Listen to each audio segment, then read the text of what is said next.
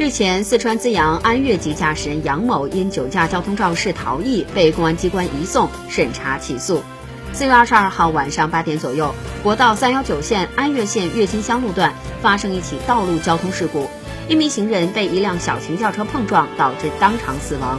事故发生后，驾驶人弃车逃逸。案发五小时后，安岳籍驾驶人杨某被抓归案。经查，事发当晚，驾驶人杨某饮酒后驾驶自己的小型轿车从龙台场镇出发，准备到安岳县城接人。晚八点左右，当行驶到国道三幺九线岳新路段时，碰撞路面人员唐某。目前案件还在进一步审理中。